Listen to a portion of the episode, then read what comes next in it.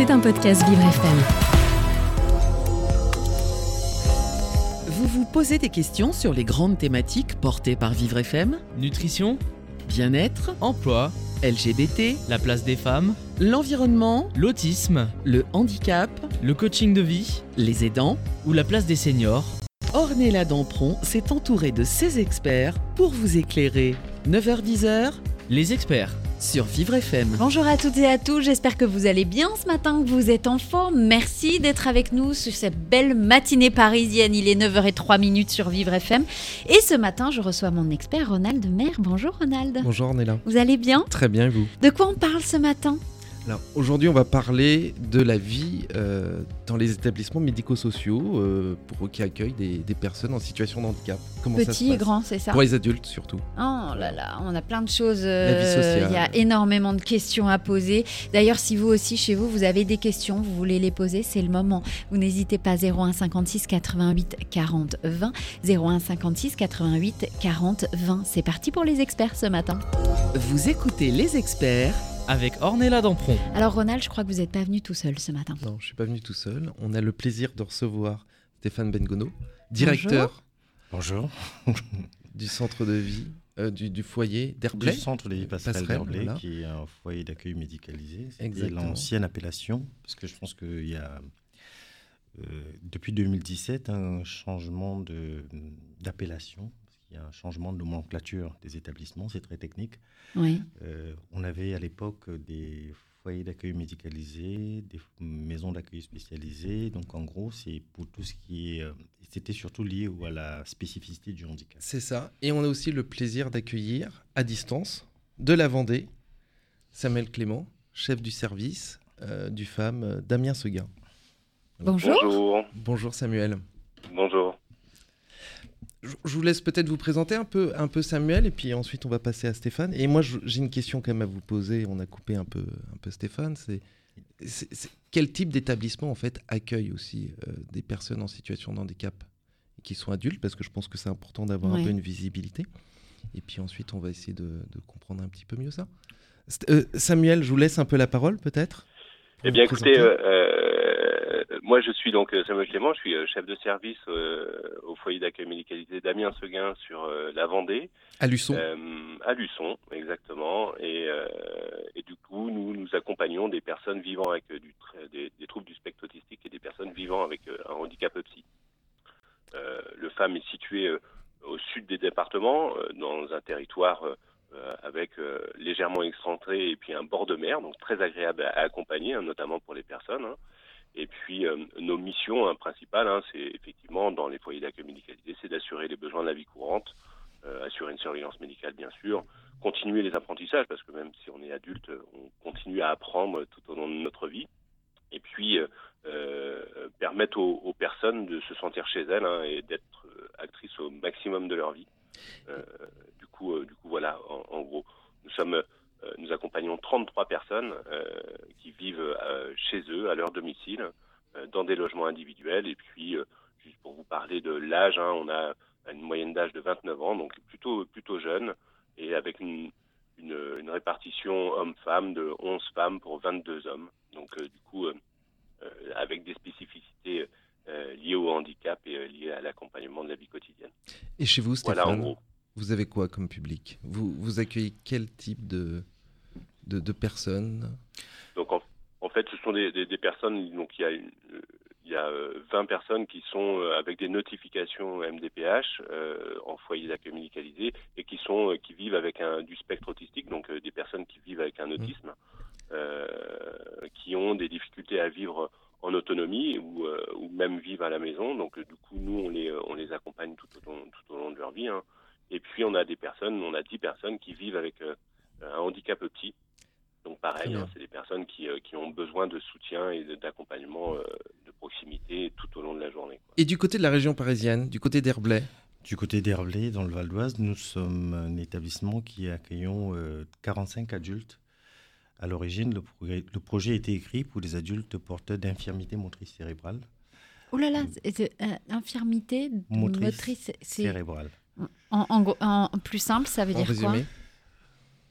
C'est des personnes qui, euh, pour, faire plus simple, la, grossesse se passe bien, mais au moment de la naissance, il y a peut-être un manque d'oxygène. ou Donc la personne très jeune commence à avoir des, de la rééducation parce qu'il ne peut pas se déplacer tout seul. Il y a tout ce qui est réadaptation de son environnement.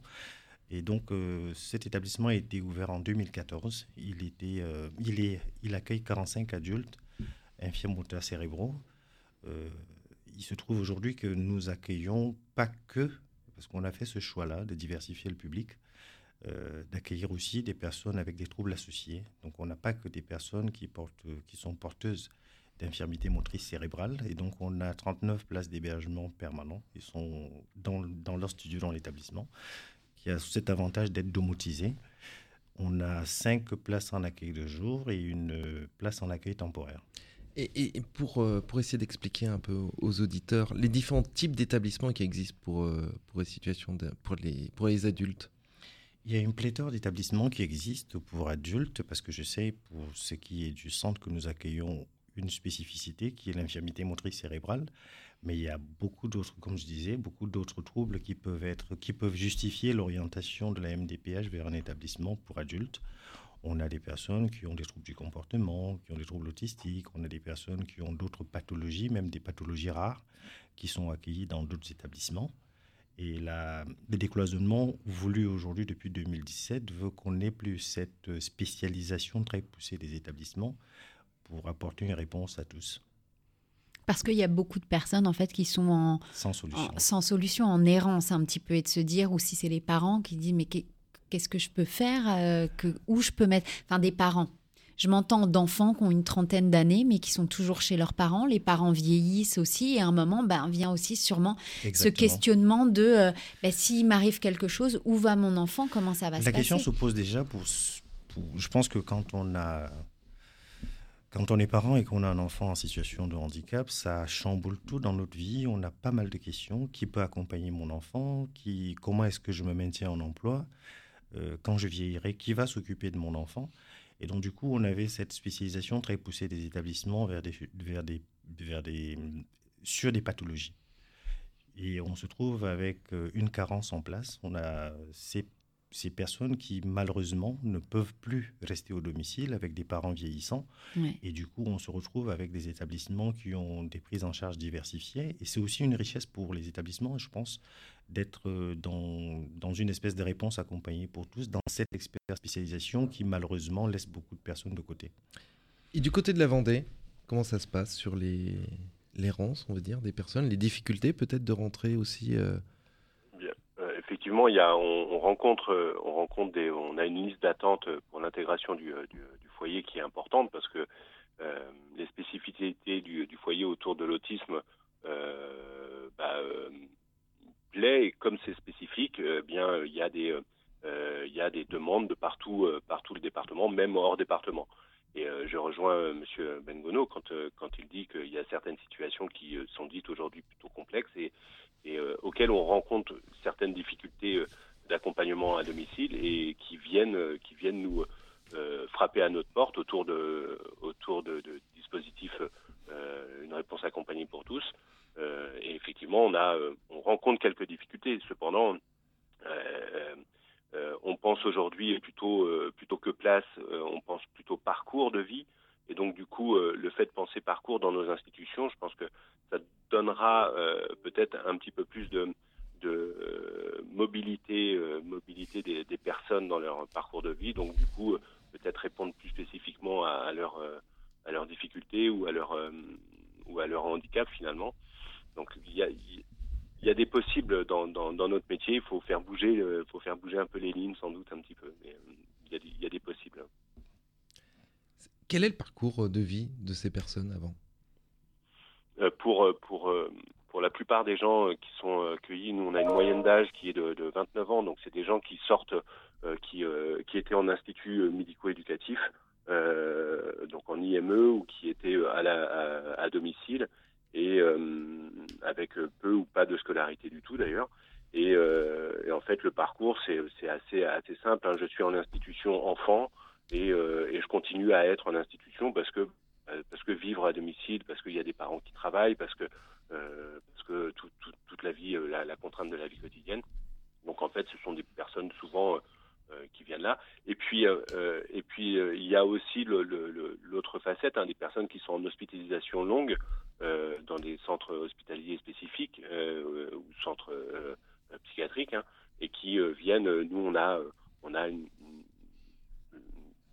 ben, une dizaine de personnes qui viennent de centres hospitaliers, qui, vivaient en centre hospitalier finalement, mais sans forcément avoir de, euh, de, vrais, projets de vie, euh, sociale et vie, euh, vie quotidienne. Donc du coup, ces personnes ont été réorientées dans des foyers, dans le foyer d'accueil médicalisé d'Amiens Seguin, étant donné qu'en plus on était, a un foyer qui est ouvert depuis 2017, donc donc c'est très récent et ça a apporté un souffle à certaines personnes. Euh, donc en fait, le parcours, on voit bien, ça peut être et de la maison, et d'institutions euh, enfants, et de centres hospitaliers, euh, pourquoi pas. Donc c'est un peu divers les, entrées, les parcours. Bon, on va continuer en tout cas d'en parler avec vous, Stéphane Bengono et Samuel Clément. Et puis bien évidemment, mon expert Ronald Demer. On en reparle dans quelques instants sur Vivre FM, la radio de toutes les différences.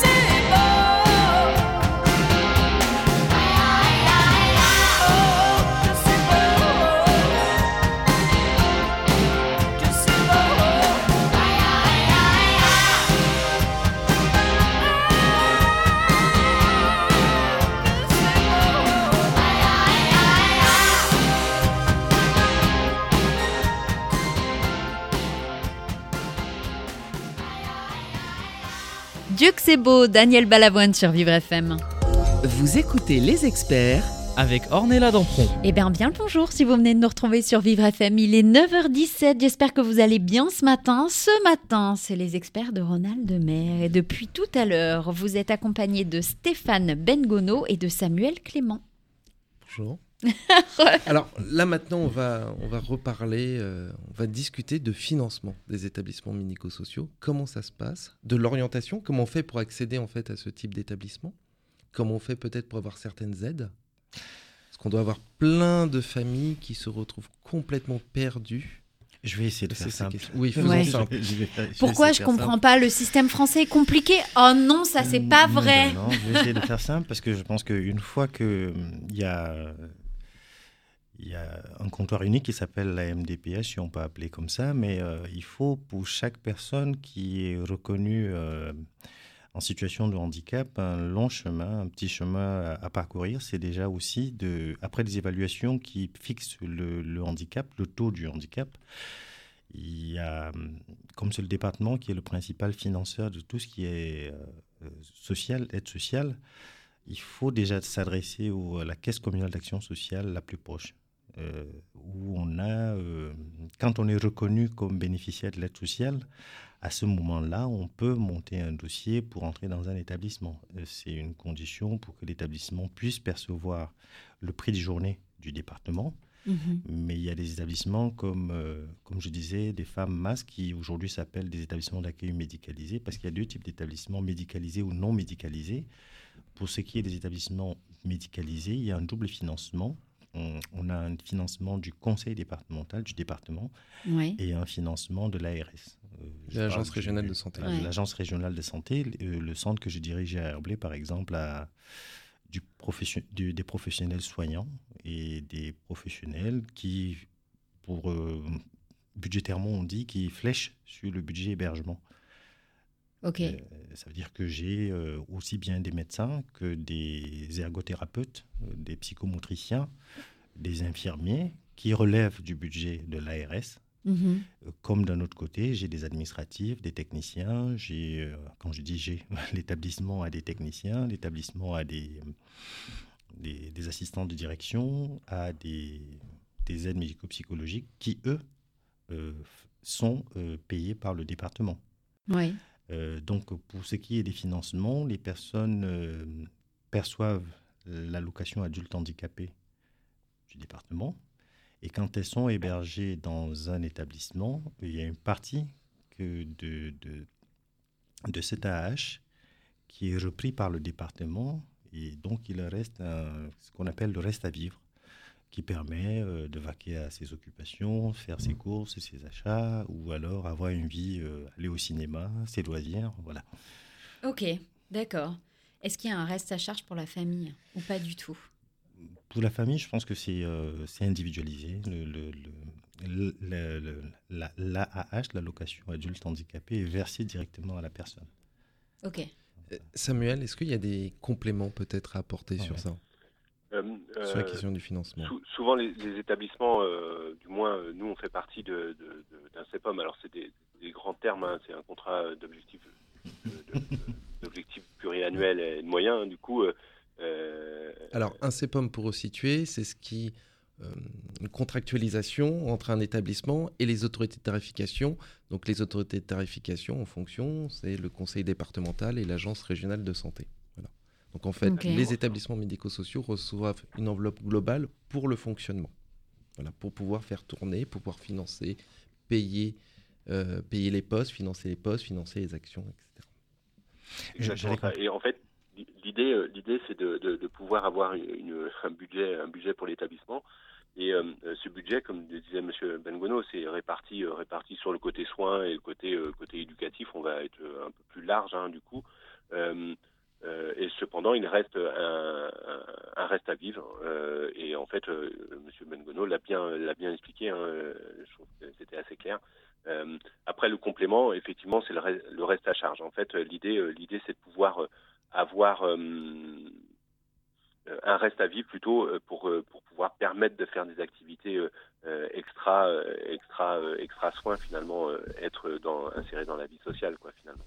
Donc, non, non, c'était. Les pour le, financement, en fait, le reste à charge et, pour les activités de, tous les jours.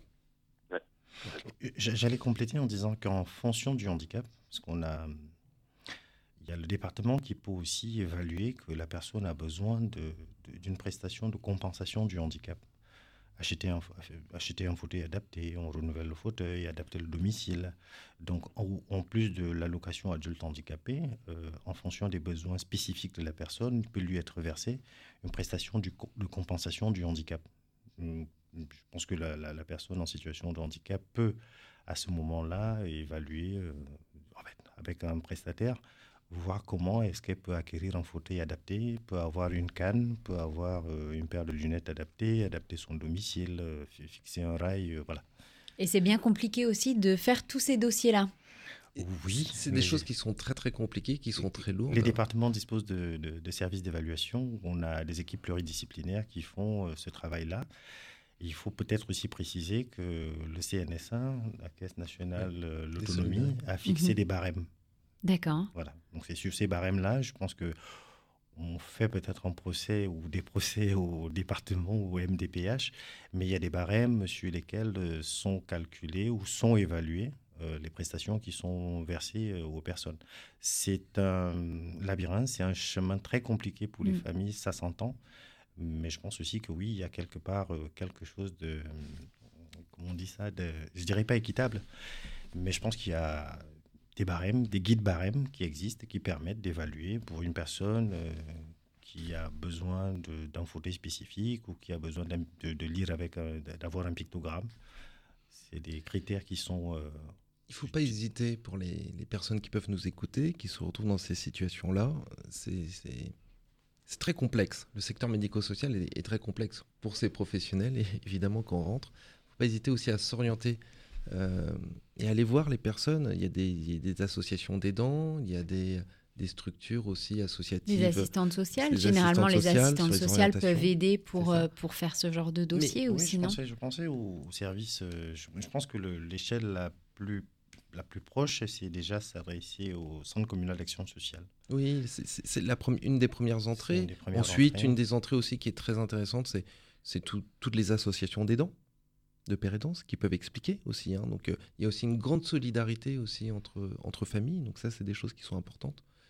Et puis euh, ensuite, quand les établissements arrivent à dégager du temps pour recevoir des personnes qui se présentent spontanément, c'est ça. Ça, nous arrive. Ça, ça arrive aussi très souvent. C'est les personnes aller dans, aller voir les établissements médico-sociaux juste à côté mhm. euh, pour pouvoir échanger, qu'on puisse prendre le temps d'expliquer parce que chaque situation est un peu unique. C'est vrai. Alors la question, actuellement dans le, en France, sur notre territoire, euh, on appelle ça de file active, ou, l'attente aussi est, importante pour les personnes en situation euh, d'handicap, adultes. Comment ça se passe? On parlait beaucoup des départs en Belgique à un moment, des orientations. Est-ce que les choses se sont un peu améliorées?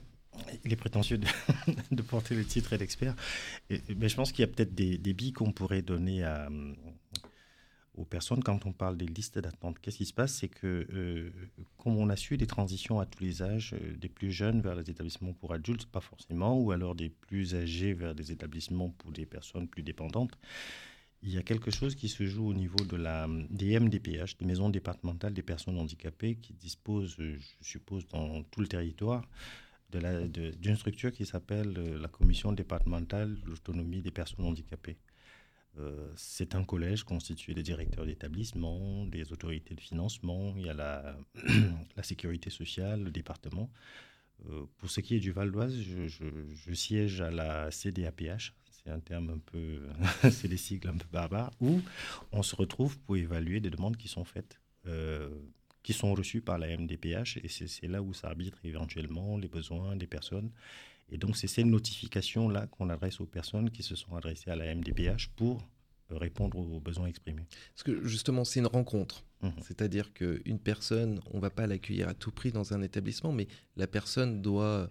C'est le fruit d'une rencontre entre un projet d'établissement. Constituer un dossier. C'est constituer un dossier, mais c'est aussi une rencontre. C'est comment cette personne peut s'inscrire dans un projet, dans un établissement. Est-ce que cet établissement sera adapté pour la personne? Parce que ça, c'est quand même le. Cette évaluation se fait en amont, parce que les directeurs d'établissements euh, qui nous écoutent reçoivent des notifications de la MDPH qui, après avoir évalué la situation de la personne, l'oriente. Mais le problème, justement, c'est la question des places, des dispositifs, où on arrive à un stade où les établissements ont une espèce d'engorgement.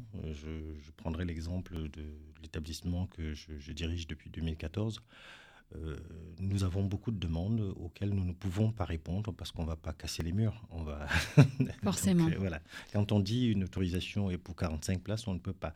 Pour assurer un, un accompagnement de qualité, on ne va pas en accueillir 70 mais au moins c'est bien parce que justement vous prenez, euh, vous prenez soin des gens et ça c'est important. On va continuer euh, d'en parler avec vous, Stéphane Bengono et Samuel Clément qui sont avec, euh, avec nous, avec vous, Ronald Mer, puisque vous êtes notre expert ce matin. Et bien évidemment, si vous avez des questions, d'ailleurs, vous n'hésitez pas à vous nous appeler au 01 56 88 40 20. On revient dans quelques instants, juste après Jennifer, au soleil sur Vivre FM.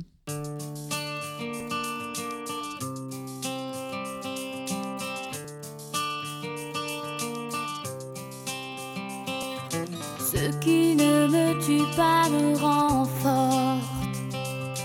On pourrait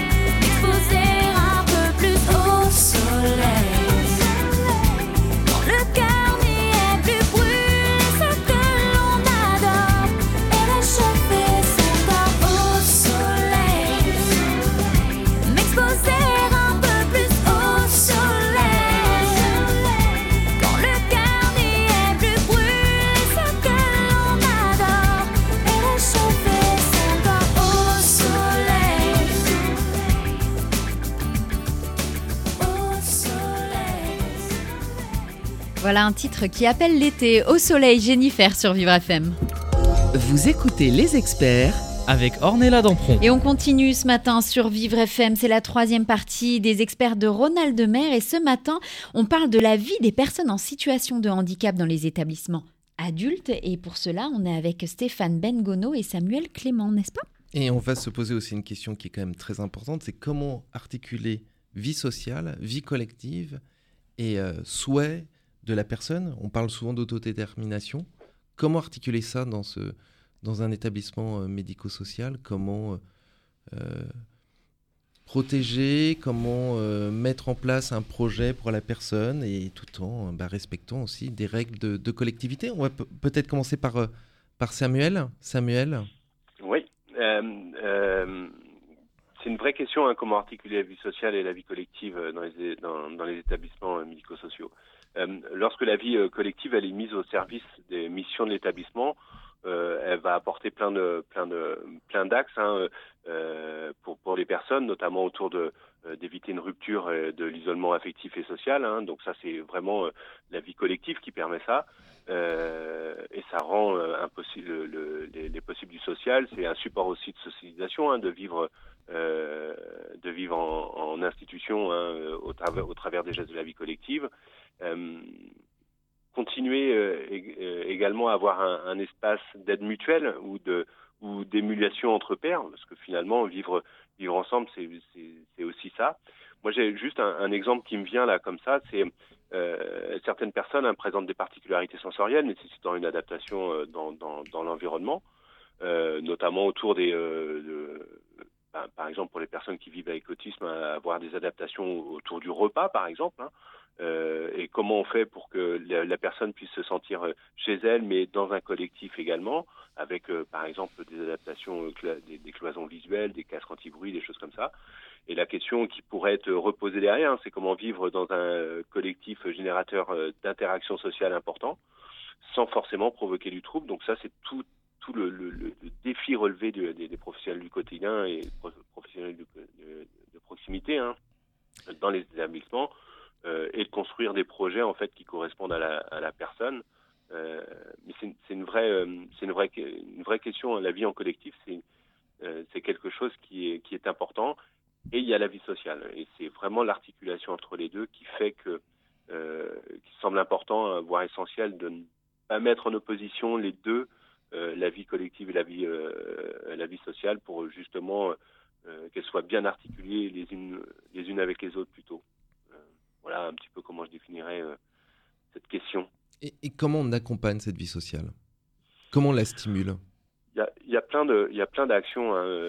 La vie sociale, c'est euh, être avec l'autre euh, à l'intérieur de l'établissement, à l'extérieur de l'établissement. C'est euh, pouvoir, euh, pouvoir être, être engagé comme une personne adulte dans une cité, dans la cité, hein, avec le, concept de citoyenneté. c'est vraiment cette idée là de euh, pouvoir aller euh, en salle de sport euh, comme tout le monde, de pouvoir aller faire ses courses comme tout le monde, de pouvoir prendre un verre en terrasse d'un café comme tout le monde finalement. C'est un peu ça la vie sociale. Et nous en fait, nous au quotidien, on accompagne ça avec ce principe. Vous parlez tout à l'heure d'autodétermination, et c'est vraiment avec ce principe-là, avec cette idée que les personnes exercent, bah, sont actrices au maximum de leur vie en fait, avec bien sûr leur, leur capacité, leur euh, et, et, leur potentiel. Et c'est vraiment cette idée, en fait, que chaque personne puisse avoir des moments de la vie quotidienne euh, et que ces moments soient des lieux d'expérimentation où, où, euh, les personnes euh, soient, soient dans l'exercice de cette libre adhésion euh, prônée par l'autodétermination. C'est aller vers l'extérieur et rendre les choses possibles. C'est ça pour, pour, pour, pour nous, finalement, professionnels du quotidien, c'est ça l'articulation de la vie sociale et de la vie collective, c'est être un groupe en collectivité, mais c'est aussi être un individu dans ce groupe-là. Et justement, le, passage de la vie euh, d'adolescent hein, dans une structure euh, pour enfants. Au passage à la vie adulte dans une structure adulte, comment ça se passe? Comment ça se, cette euh, émancipation peut-être se fait au sein des établissements?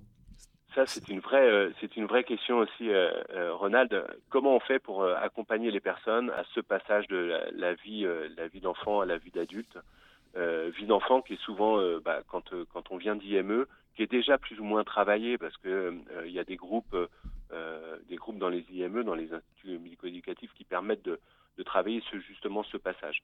le passage de la vie adulte aussi, c'est un, travail aussi avec la famille. Euh, la famille, c'est le premier partenaire, c'est le premier euh, expert euh, de la personne accompagnée. Donc du coup, nous, l'idée, c'est de vraiment travailler avec la famille, avec la personne, pour que justement ce passage ne soit pas trop brutal, parce que vivre en tant ou vivre en tant qu'adulte dans une institution, c'est pas tout à fait la même chose.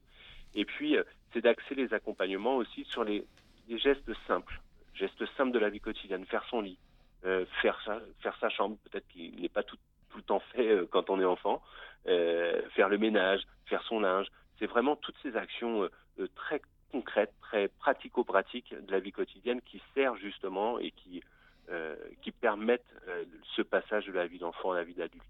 Ça, c'est vraiment nos, nos, nos, nos, missions du quotidien, assurer les besoins de la vie courante. Quoi.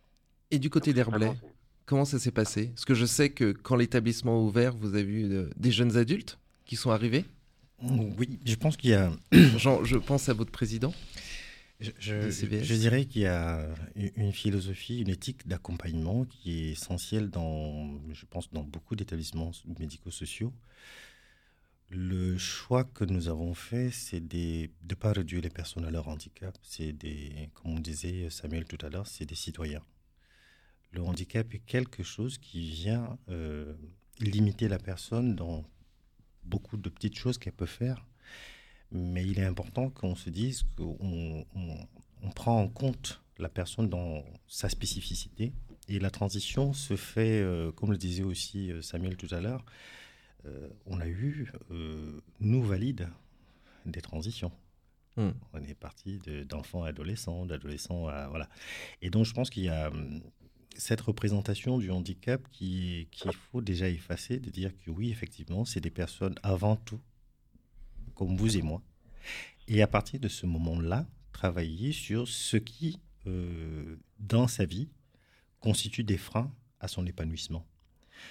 On a accueilli beaucoup de jeunes. Il y a, en 2014, quand on ouvre, il y a des jeunes qui viennent d'établissements avec des représentations du monde adulte qu'il a fallu consolider, déconstruire. Et je pense que le, plus important dans cet accompagnement qui est proposé par nos équipes pluridisciplinaires, c'est de partir des besoins, des envies et des capacités. Je pense que c'est très important euh, c'est des capacités des personnes parce qu'elles nous, nous, surprennent tous les jours, elles nous apprennent beaucoup de choses et je, il nous arrive dans des équipes que nous constituons de découvrir euh, un potentiel insoupçonné chez ces personnes-là. Et donc, quand on fait le choix d'accompagner des personnes en situation de handicap, c'est aussi euh, effectivement apprendre les règles de la vie sociale.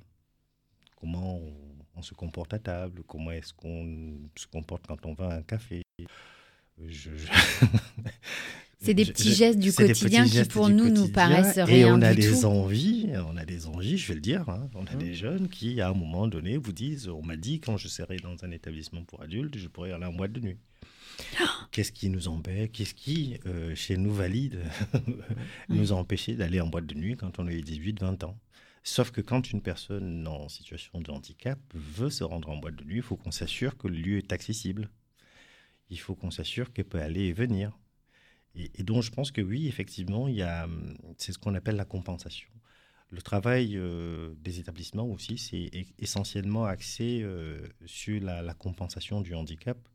Parce que quand on arrive à mettre en place toutes les, tous les moyens, les, tous les outils pour compenser le handicap, on a plaisir à, se dire que oui, effectivement, l'handicap n'est pas euh, source d'exclusion dans la société. Donc la transition se fait comme ça avec euh, des apprentissages quotidiens, des réadaptations. Et je pense qu'il y a même, je ne penserais pas que des enfants, il y a des transitions à tous les âges. On, on sera vieux un jour. Exactement. Et d'ailleurs, moi, je viens de prendre un coup de vieux. Je ne savais pas qu'encore on disait boîte de nuit, d'ailleurs. Oui, hein, donc, euh, comme quoi. Oui, on, va faire la boum. C'est ça, on va mettre de la musique, on va faire la boum. N'est-ce pas D'ailleurs, en parlant de musique, ben tiens, celui qu'on a reçu en début de semaine, Tyro, fait bouger, euh, fait les bouger. Bah, tout de suite, c'est sur Vivre FM. On se retrouve dans quelques instants, bien sûr.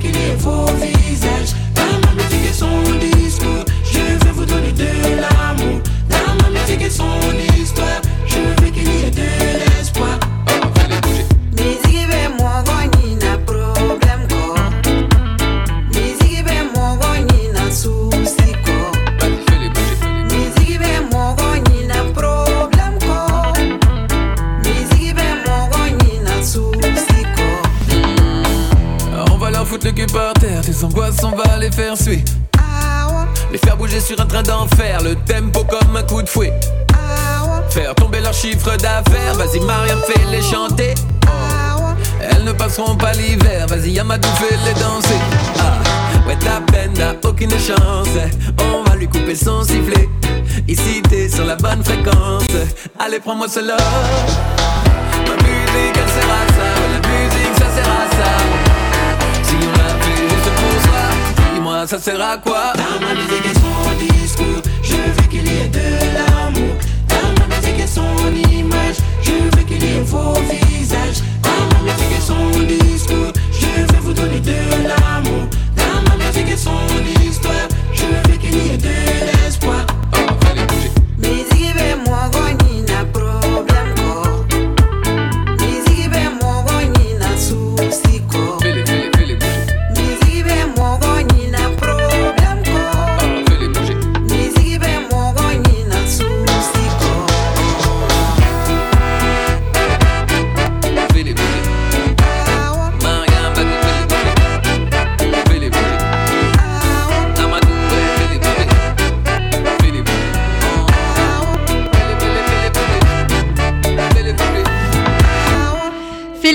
Taïro sur Vivre FM.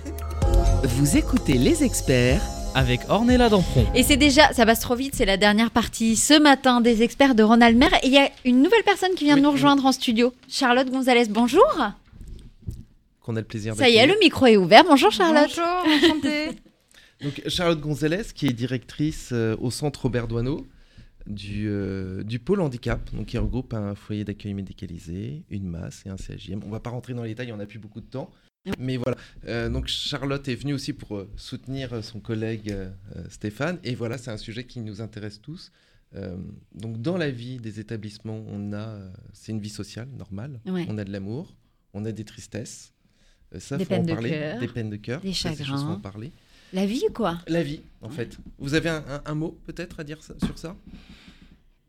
Il y a, hum, c'est pas qu'un mot, c'est euh, la question de la vie affective, intime et sexuelle des personnes que nous accompagnons.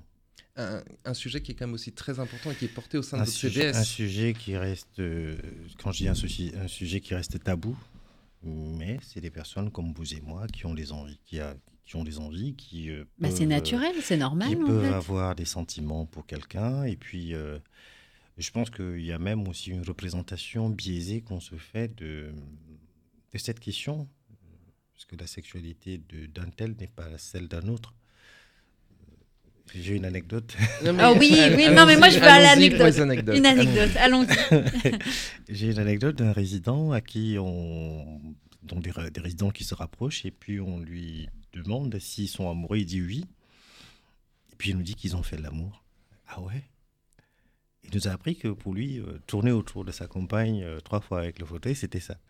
Donc c'est pour casser les représentations qu'on peut avoir, mais je pense aussi que c'est des personnes qui peuvent avoir euh, ces désirs, cette envie d'être avec quelqu'un et de voilà. Et la question se pose après en France et partout ailleurs de la question des aidants sexuels, de la question de comment on accompagne ça en institution. Et comment aussi euh, accompagner peut-être les, les personnes sur les notions aussi de consentement, d'éducation sexuelle qui sont faites, qui sont... La manière dont c'est traité aussi dans les établissements pour enfants, c'est aussi euh, quand même un peu biaisé de temps en temps, même si ça a drôlement évolué, euh, même si on est aussi un- une, une politique globale sur le sujet qui essaye aussi de, de- de casser quand même un peu les, certains tabous. Ça me ramène à la dernière, la, la- la dernière réunion que j'ai eue avec euh, mon équipe, euh, où il m'a été demandé quelle est la position de la direction sur cette question. de euh, la vie affective, euh, intime et sexuelle des résidents. Donc il faut une position institutionnelle.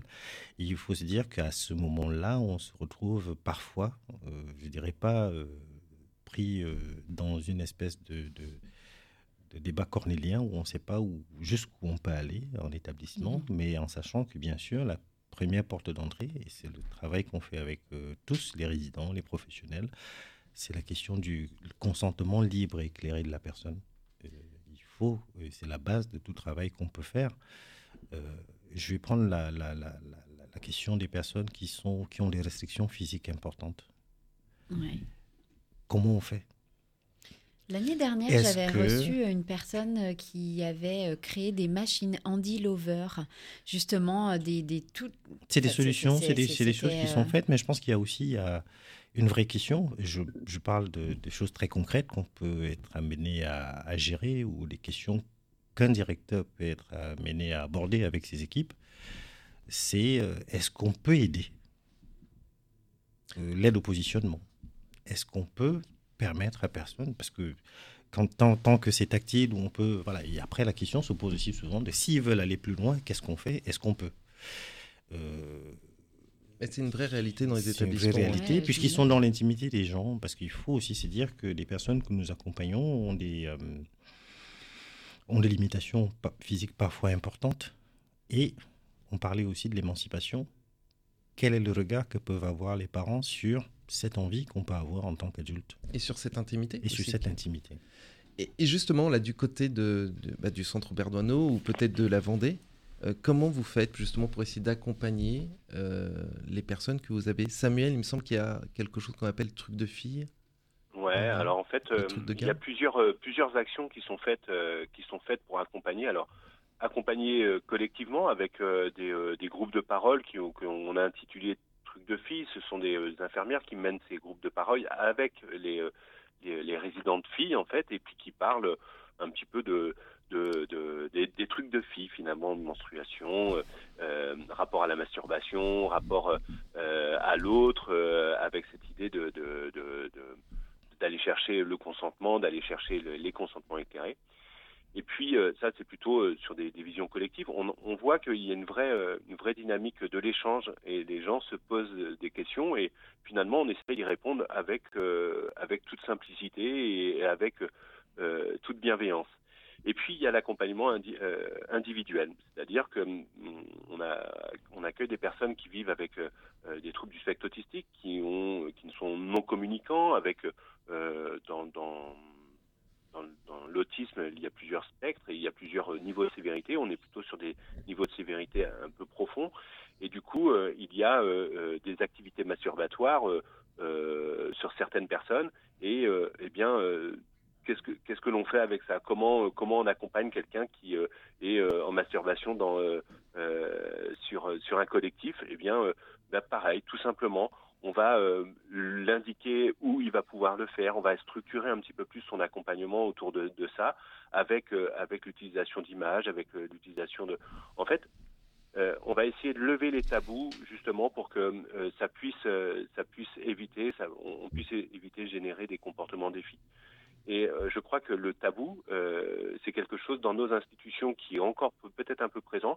Et en fait, on essaye de travailler dessus avec les équipes, avec les propres représentations, mais aussi avec euh, euh, sur l'idée de, l'approche comportementalisme euh, et, et de se dire, bah voilà, euh, il y a un comportement, eh bien, on va essayer de, travailler sur ce comportement pour euh, proposer autre chose, proposer un autre comportement pour que ce soit euh, socialement euh, acceptable. Donc, du coup, éviter la masturbation dans le collectif et plutôt d'aller dans, dans, un, dans une chambre, dans un lieu de retrait.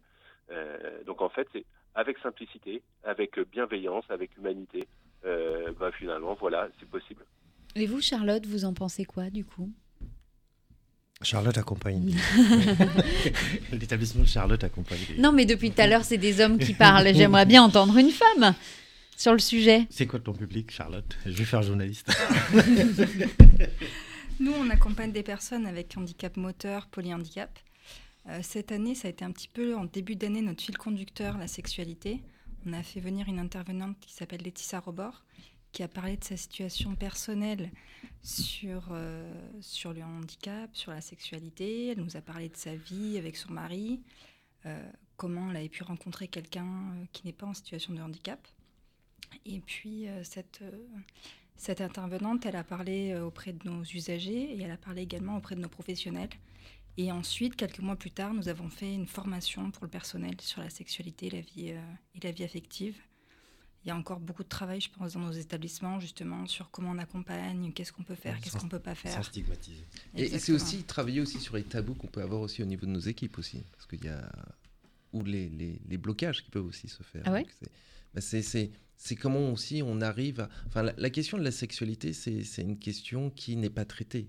Euh, on, on en rigole ou, autre chose, on contourne, mais ou alors on veut mettre un cache dessus. Donc là, je pense que maintenant les établissements, comme on le vit, comme on le dit là, on est dans une vie sociale. Euh, on a le droit et on peut et on doit parler de sexualité. On doit aussi parler de notions, comme le disait Stéphane, de consentement. Euh, et on doit accompagner les professionnels et les personnes accompagnées. Et ça doit faire partie aussi des, des projets sur les questions même du genre ou autres. hein. Enfin, je veux dire, c'est- comme le disait Stéphane, on a les sexualités ce sont, ont des formes différentes. Et ça, c'est des choses aussi qui font partie du quotidien. Mais C'est important de les mettre en avant justement et de pouvoir euh, euh, pas mettre les choses dans des, dans des cases, mais on sent que les choses évoluent, les choses avancent et, euh, et même pour nous, euh, personnes aidantes, ça fait du bien. En quelques mots, un petit mot de la fin pour vous, Stéphane, pour Je- commencer? Je, pense qu'il y a un vrai débat sociétal qu'on doit avoir sur la question de l'inclusion des personnes en situation de handicap. Euh, la société, aujourd'hui, on parle du vieillissement de la population et on parle aussi effectivement des personnes sans solution. Euh, je pense que le handicap est un enjeu sociétal majeur pour les années qui viennent et déjà aujourd'hui, parce que je pense que la question de l'accompagnement de ces personnes reste un- un sujet majeur. Merci en tout cas, euh, Stéphane Bengono. Vous êtes le directeur du centre de vie. Passerelle. Merci beaucoup de continuer. Merci à vous, Charlotte Gonzalez, d'être, d'avoir intervenu euh, librement et superbement d'ailleurs. Et puis euh, Samuel Clément, qui est chef de service d'une femme en Vendée. Merci d'avoir été Enfin, avec nous. Damien Seguin, en Vendée. Voilà. Et puis bien évidemment, Ronald, merci pour cette belle émission. Merci. C'était un podcast Vivre FM. Si vous avez apprécié ce programme, n'hésitez pas à vous abonner.